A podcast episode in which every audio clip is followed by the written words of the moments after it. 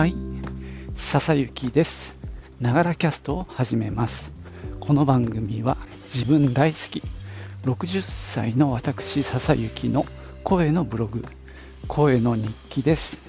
通勤途中に歩きながら収録してますので、息がはあはあ上がったり、周りの雑音、騒音、風切り音などが入ったりしますが、何卒ご容赦ください。はい、新年明けましておめでとうございます。えー2024年最初のながらキャストになります。本年もよろしくお願いします。えー喋ってて声が出ないなって 思いました。ちょっとなんか自分で発声しててこもってる感じがします。まあ多分あのいつものようにねあの私、音量上げてますんでね、多分お聞き苦しいところまではいかないかなと思いますけど、まあ、ご容赦ください。まあ、年明け早々ね、あの石川の大きな地震があって、今もね、大変な方々があのいるっていうところでね、こうおめでとうって言いづらい雰囲気もありますが、まあね、向こうの被災地の方々がね、早く、あのまあ、元の生活、戻るのは難しいかもしれませんけど、よりね、暮らしやすい状況になることを、まあ、祈りたいと思います。あと、まあ、あれでしたね、えー羽田の滑走路での事故もありまして、なんだか正月、新年早々ね、いろんなことが立て続けに起こった年明けでしたね、今年はね。まあ、それはそれで、まあ、とりあえず自分のやれることを、まあ、より丁寧に、あの、しっかりやっていきたいなっていう気になった年明けです。ということでね、繰り返しですけど、本年もよろしくお願いします。で、今日は、えーっとね、NHK でやっている、えーっとね、映像の世紀っていうね、あのスペシャル番組のシリーズがあるんですけども、先日、ビートルズとロックの革命っていうね、番組がありました。えー NHK プラスで明日土曜日の夜9時だったかな、なんかそこまでは見れますので、よかったら見ませんかという、まあ、あの紹介になります。じゃあ行ってみよう。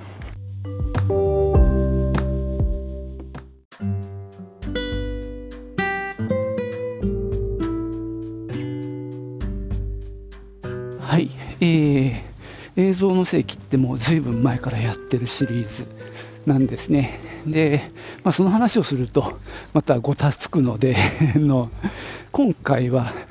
えービートルズとロックの革命っていうテーマで、まあ、ビートルズの話をずっと追ってます。で、僕は見てないんですが、なんか2023年の、えー中盤に前編後編でやったらしいんですよ、このビートルズの話は。で、今回はその、まあ、日本文をまとめた上で、新画像、新しい映像も付け加えてお送りするっていうことでね、まあ、前回見た人もまた楽しめる、そんな内容らしいです。で、えっ、と、大変僕にとっては面白い番組でした。まあ、なんだろう、どっから始まったのかっていうところでね、まあ、第二次世界大戦の頃から話は始まって、まあ、当時子供だった、えーっとね、ジョン・レノンの話とか、まあ、ポール・マッカートニーの話が出てきて、で特にジョン・レノンが最初に出てきて、そのロいわゆるロック、ロックンロールに、まあ、打ちのめされて音楽を始めたっていうあたりがちゃんと描かれてますね。えーっとね、映像として流れるのはリトル・リチャードの「のっぽのサリー」っていう名曲があってこれはビートルズもあのカバーしてる曲なんですけどねそのリトル・リチャードのやってる映像が見れたりして僕も初めて見たんでね非常に面白かったです、まあ、そんなところから始まって2人が出会ってでまあ音楽活動をやっていくっていうあたりがちゃんとあの描かれてて、まあ、僕もあのほとんど詳しくないあのレコードはねいろいろ聞いた方なんですけどもまあファンというレベルではちょっとないんだけど一応抑えてるっていう感じですかねビートルズの場合は。じゃあ好きなアルバム何って聞かれたらサージェント・ペパーズかなとかアビー・ロードとかねそんな感じなので、まあ、僕も大変勉強になったのでそういう意味でもねあのこのビートルズっていうバンドが生まれてから、まあ、解散していくまでの部分を描いてるあの非常にコンパクトにまとまってる番組ですね。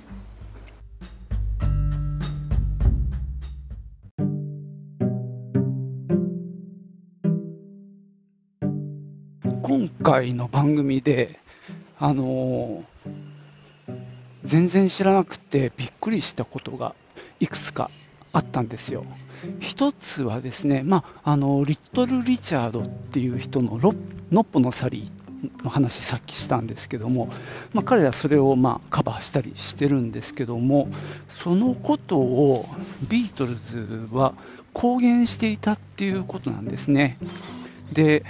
実際にあのリトル・リチャードと共演していることもあったようなんですね。一緒にそのリトル・リチャードを囲んだビートルズの面々が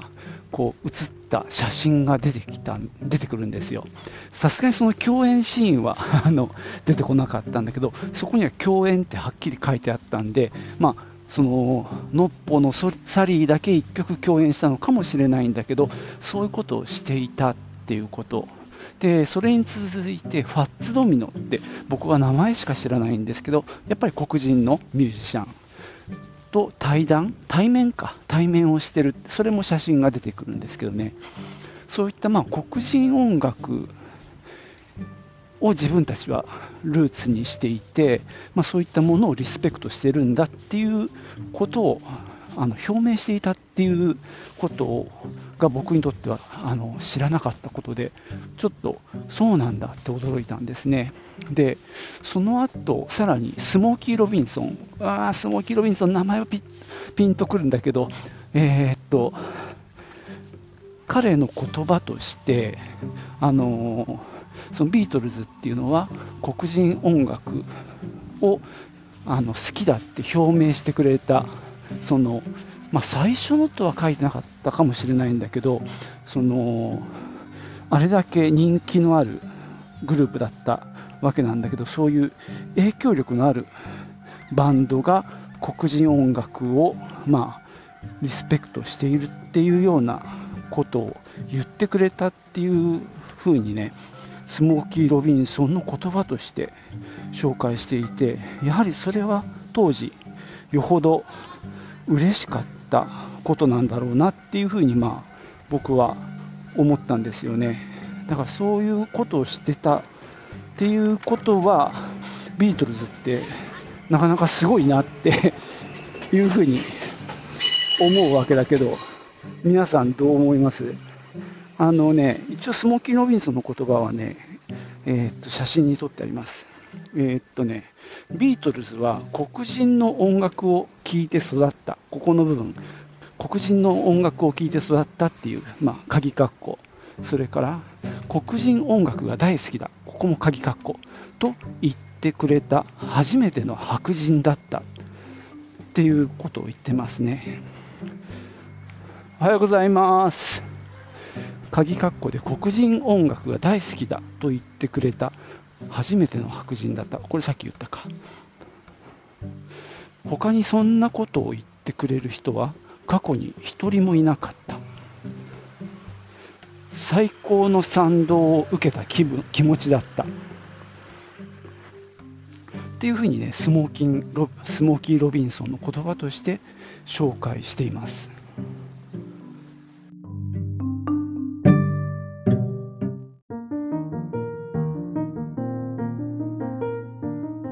えー、っと今スモーキー・ロビンソンの、ね、言葉を紹介したんですがさらにですねそれに前後して、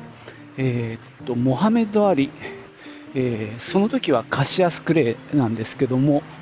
1962年のエド・サリバン賞にビートルズが出演したその1週間後にこのカシアス・クレイとあの一緒にあの登場するというかこれ多分テレビ番組かなんかなんでしょうかね。こうふざけてこうボクシングの真似をしたり4人が並んでリングの上に横たわってその頭の辺りの真ん中でねカシアスクレイがこうファイティングポーズというかこう両手をぐっと拳を上に上げるようなそんなポーズをしているような映像とかがありましたね、まあ、この時にね、えー、黒人ジャーナリストの言葉で、えー、カール・チャンセラーさんっていう言葉方の言葉で、えー、紹介されているのはモハメド・アリとの共演は私の中でビートルズをよりクールな存在にした。それまでは白人は私の世界の外の存在だった。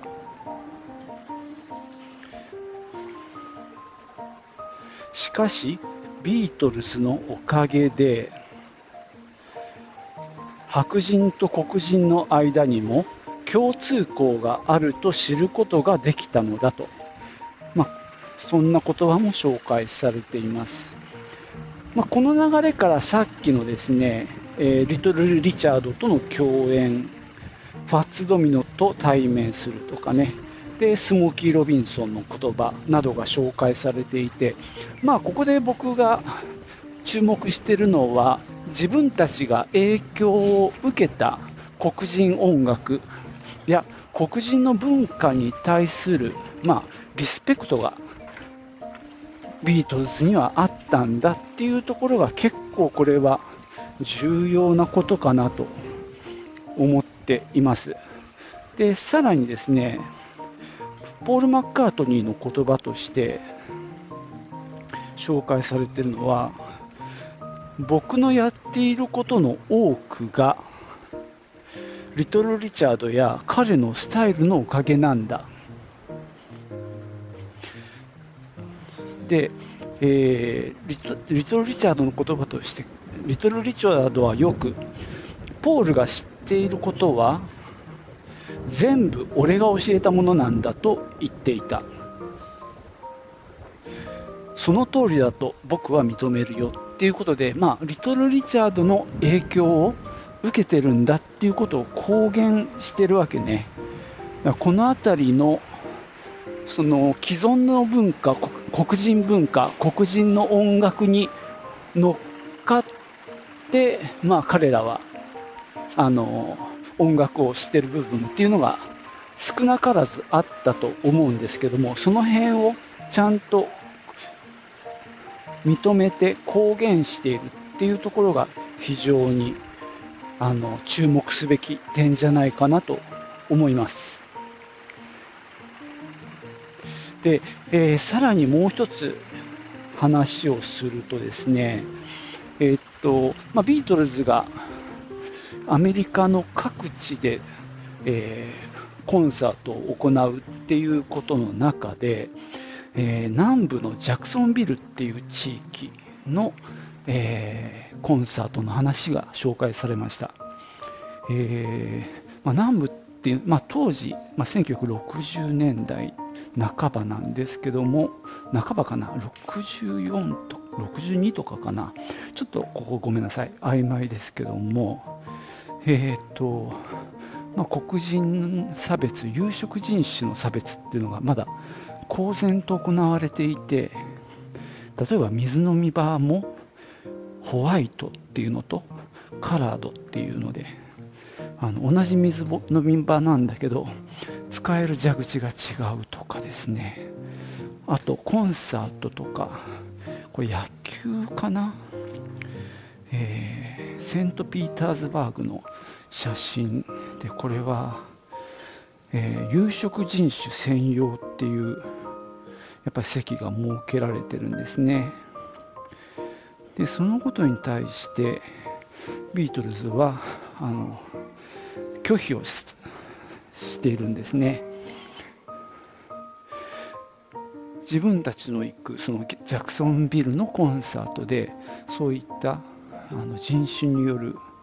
まあ隔離というかそういったものが行われるんだったら、えー、そこではコンサートはしないっていうことでポール・マッカートニーの言葉として人種隔離なんてくだらない。黒人だって他の人たちと何も違わないじゃないか。彼らを動物か何かだと勘違いしている人たちがいるよね。人間を動物扱いするなんてバカみたいだ。僕は自分の隣に誰が座ったって構わない。僕らは4人ともそう思っている。イギリス人は皆そう考えているしコンサートでも人種隔離なんてしない。そんなことをするなら僕らは演奏しない。っていうねまあ、その当時その発言をしてその地元ジャクソンビルの新聞が、えこれ一斉に批判したみたいですね、えー、ビートルズが作り出す狂乱の時代とかモップ頭の鍵括弧芸術家鍵括弧として気取りあるいは一過性の流行に過ぎない、まあ、だからそういったたマスコミも、えー、反発したんですが結局ですね1964年9月11日のジャクソンビルの公演ではその人種による隔離はされずに、えー、黒人白人、まあ、有色人種も一緒に、えー、コンサートを楽しんだっていうエピソードがまたこれもねあの映像で紹介されます。こもすごくねあのまあ、すごいなっていうことをあの思った次第ですね。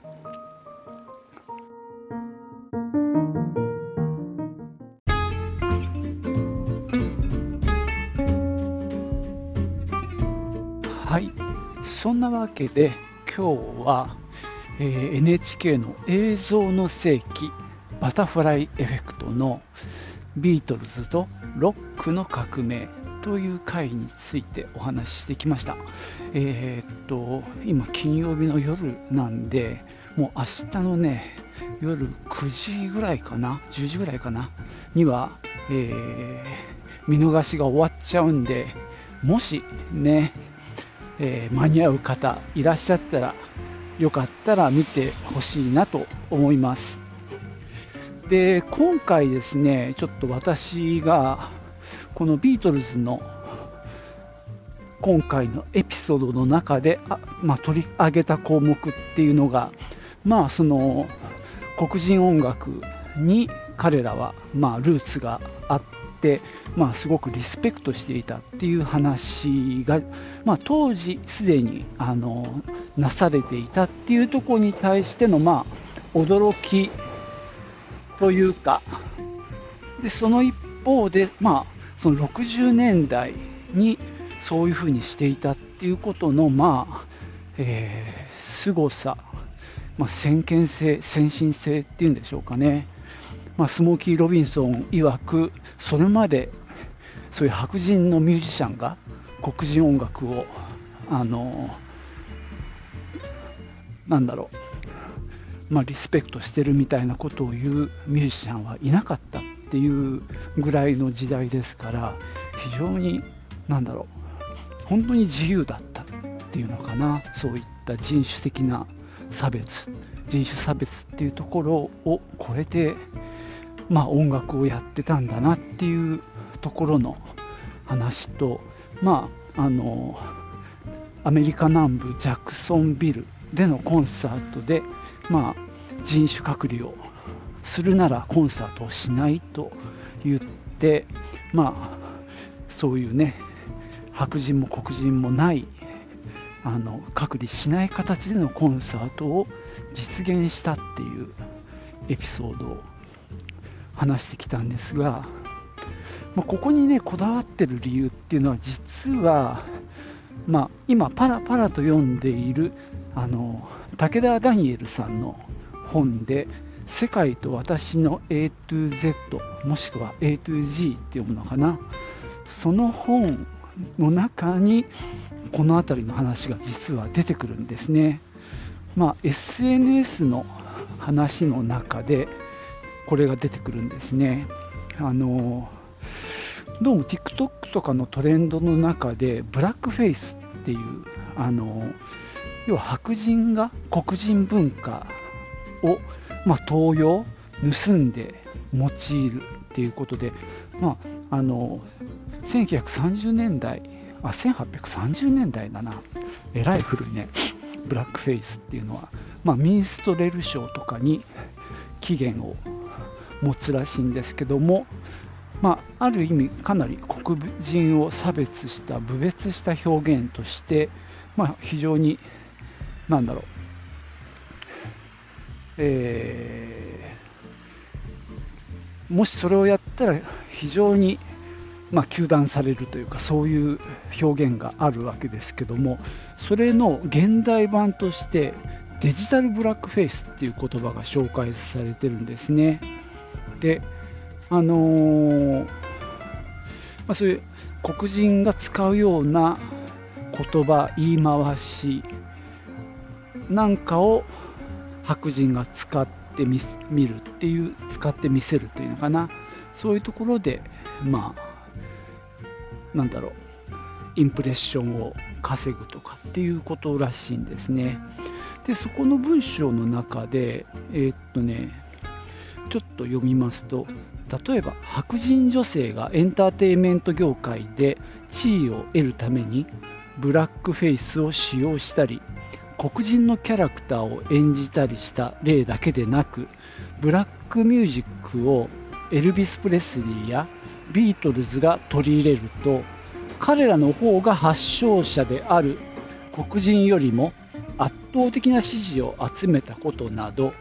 ポップカルチャーの歴史と鍵括弧白人による黒人文化の登用と抑圧鍵括弧閉じるはっても切り離せない関係にある。っていう文章の中でまさにビートルズがあのまあ、やり玉に上がってるっていうと言い過ぎかもしれないけども、まあ、プレスリーもビートルズもそういうブラックミュージックを、まあ、カバーしたっていうね側面があるっていうところででめちゃくちゃまあ売れたわけですよね。でまあ元の文化に貢献してないっていうところがまあ問題とされるゆえんだと思うんですけどもさらにね、えっと、その文の中でヒップホップとか、まあ、音楽ファッションの世界で黒人によって作り上げられた文化が白人によって、まあ、流用されたその途端にメインストリーム化しちゃうっていうねだから白人がそういうことで利益を得る状況っていうことに対して、まあ、今の Z 世代が敏感なんだよっていう話が、えー、ここではね紹介されてます。まあ、これを問題視しているっていう感じですかね。っていう流れの中で、流れっていうのは俺の中でね、そのまあ、ビートルズの名前が挙がったんですけども、まあ、彼らがその黒人文化をリスペクトしていたりとか、まあ、公言していたっていう意味ではかなりなんだろうその東洋っていう部分でのなんか、まあ、罪っていうかそういうものはあの軽いのかなっていう気はするけどもまあその文化に何か還元できていたかっていうところはちょっと僕もわからないんで、なんとも言えないんですけども、ただ知らんぷりしてたわけじゃないっていうところは、今回の番組で、あのよく分かったので、そこのところはね、あのすごく面白かったと思いました。